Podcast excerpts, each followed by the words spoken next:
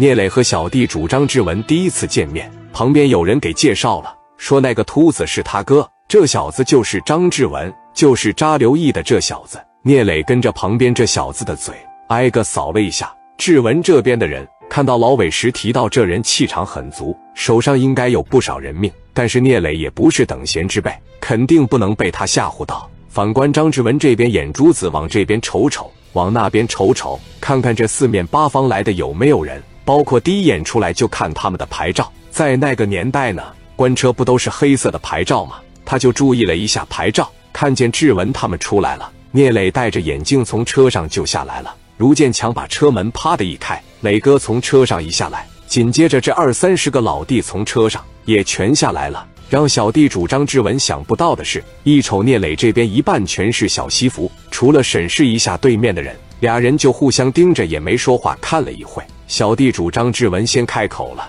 正光给我打电话了，在电话里边提了说你是他挺好的哥们。”磊哥这边往前面上了一步，也把烟点着了。志文就说了：“这是我哥张志新。”聂磊直接打断了志文的介绍，说：“想知道是谁砸的我兄弟刘毅。”一听到这，王伟当时往前上了一步：“怎么的，哥们？想打架啊？想打架，咱别在这里，人多口杂的，换个地方，咱陪着你。”聂磊紧接着动了动嘎吱窝这块，证明你看我这夹着东西呢。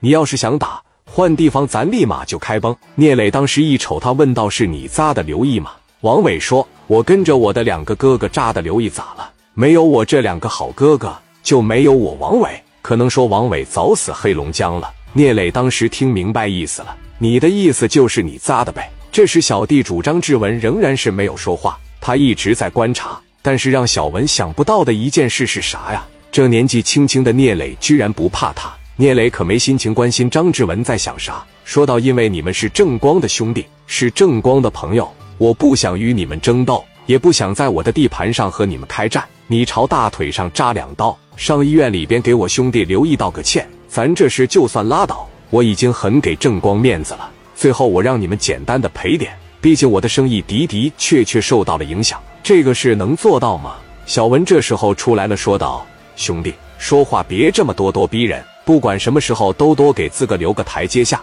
真要是一回头连个台阶都没有，你怎么办？摆出一副要打架的架势。我今年比你大不了几岁，但是老子他妈打了二十年，论打架我怕过谁呀？别跟我提什么在谁的地头上，在谁的地盘上，你能调两三百人，我就能调三五百人。打了这么多年了。”我最不怕的就是打架，但是我得给我兄弟正光面子，因为他说了不能打你。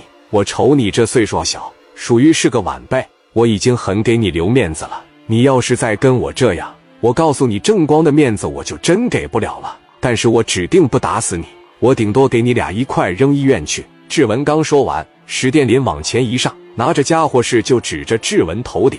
看这情况，王伟从怀里边就抽出来了家伙事。他也顶史殿林脑袋上了，把东西放下来了。我查三叔，你要不把枪放下，老子打爆你脑袋！史殿林当时一瞅，没理会。当时来了这么一句话：“怎么的，哥们，玩命呗！我要是眨一下眼睛，老子就不是爷们。”